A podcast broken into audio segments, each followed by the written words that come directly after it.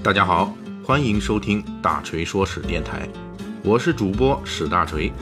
希望您也关注我们其他的历史和读书专辑，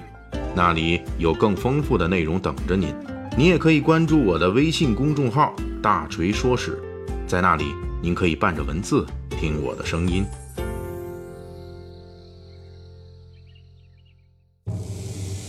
最近几期的《水浒细节解密》啊，咱们聊的都是这个《水浒传》中危机四伏的江湖路。今天咱们继续聊这江湖路上的一个东西啊，聊什么呢？这是我们在江湖路上常常可以遇到的、可供好汉们歇脚借宿的地方，这就是寺庙。在《水浒传》中啊，许多好汉行走江湖时，都在各类寺庙中留下的足迹，比如及时雨宋江逃命的时候误入九天玄女庙。豹子头林冲风雪山神庙，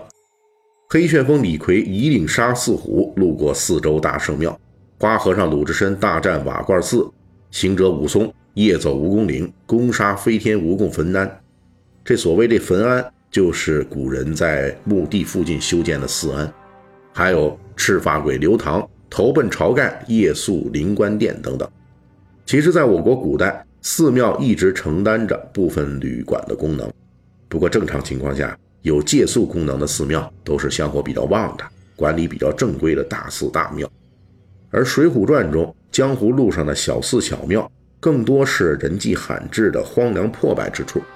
正是在这些小寺庙里边，施耐庵仍旧做下了大文章。在施耐庵笔下，这些山野村寺或者泰山名庙，供奉的是五花八门的神佛，颇具宋元时代特色。和地域特色，比如九天玄女是宋代道教信仰体系中的战神，这个咱们之前也讲过一期啊。梁山好汉的守护神为何是九天玄女？这个是在《水浒细节解密》的第二十九回的时候，我们讲的这个。山神庙、土地庙这一类的呢，是属于护佑本地的神仙。灵官殿供奉的是道教护法神王灵官。王灵官崇拜是宋元时期开始的。四周大圣庙的主人四周大圣，原本是唐宋时期非常有名的一位僧伽和尚。和尚去世后，有僧侣传说他是观音化身。尤其值得注意的是，虽然杂七杂八的寺庙不少，但是《水浒传》全书中并无一处寺庙是关公庙。这是因为在宋代民间，关公崇拜还没普及开来。而到了后世遍地关公庙的时候，已经是要到明朝中期了。施耐庵如果写上一处关公庙，那才是真的穿帮了。而且从小说情节来看，《水浒传》中的好汉们秉持着井水不犯河水的基本态度，对这些五花八门、种类庞杂的寺庙，还是能够保持基本的敬意的。比如豹子头林冲落魄草料场，途经破败的山神庙的时候，林冲还不忘说一句。神明庇佑，改日来烧纸钱。这方面稍微出格的是黑旋风李逵，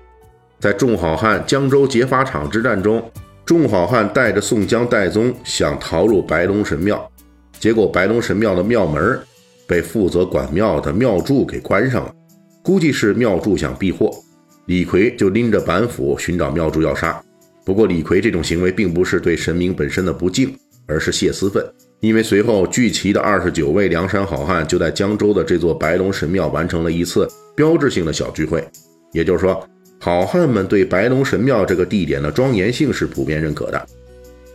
李逵这次是想在寺庙里动家伙，没有成功，成功在寺庙里杀人的好汉也是有的，这就是鲁智深、武松等人。虽然他们把寺庙当成了修罗场，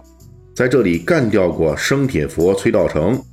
飞天夜叉邱小乙和飞天蜈蚣王道人等等恶徒，但是霹雳手段却似乎源于菩萨心肠，仍旧出自于他们希望保护寺庙的清白，不允许恶徒败坏清净之地的动机。说到这儿啊，咱们的读者听友们应该发现了，《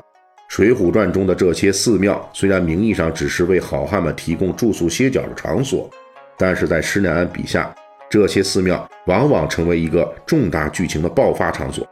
无论是白龙庙小聚会，还是林冲在山神庙前斗杀陆谦，梁山好汉们的一身风雨，终于寻到一间小庙栖身。结果等待他们的并不是安稳一觉，而是比之前所经历的风雨还要激烈、还要热闹的戏剧冲突情节。说到这儿，我们就要解释一下，这种把寺庙当成大事发生的舞台艺术手法，并非是施耐庵所创。从我国唐代的传奇开始，作家们就开始把寺庙，特别是破庙，作为故事情节和主要矛盾集中发生的重要场合了。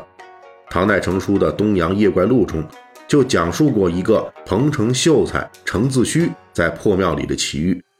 程自虚路过渭南东阳驿，是在一个冬天风雪交加的傍晚，天黑迷路，他只好躲进路边一座破庙里躲避风雪。结果遇到一群来历不明的牛气冲天的人，大家吟诗作对聊一晚上，十分尽兴。到了天明啊，这些人都不见了。反倒是庙里骚气冲天，臭不可闻。程自虚狼狈出来，打听村人才知道，跟他尬聊一宿的有啊，一头骆驼，一头病驴，还有一只村狗等等的这些牲畜。寺庙在我国民间历来是代表神佛在人世间的存在。唐代传奇的作者们正是基于这样一个认识，成功将寺庙化作神鬼交流、黑白冲突的舞台。因为在寺庙里，来自不同时空、不同神域的神怪们可以与人发生故事、发生冲突。唐人的这种艺术手法对后世产生了直接的影响，《水浒传》正是继承了这种艺术手法。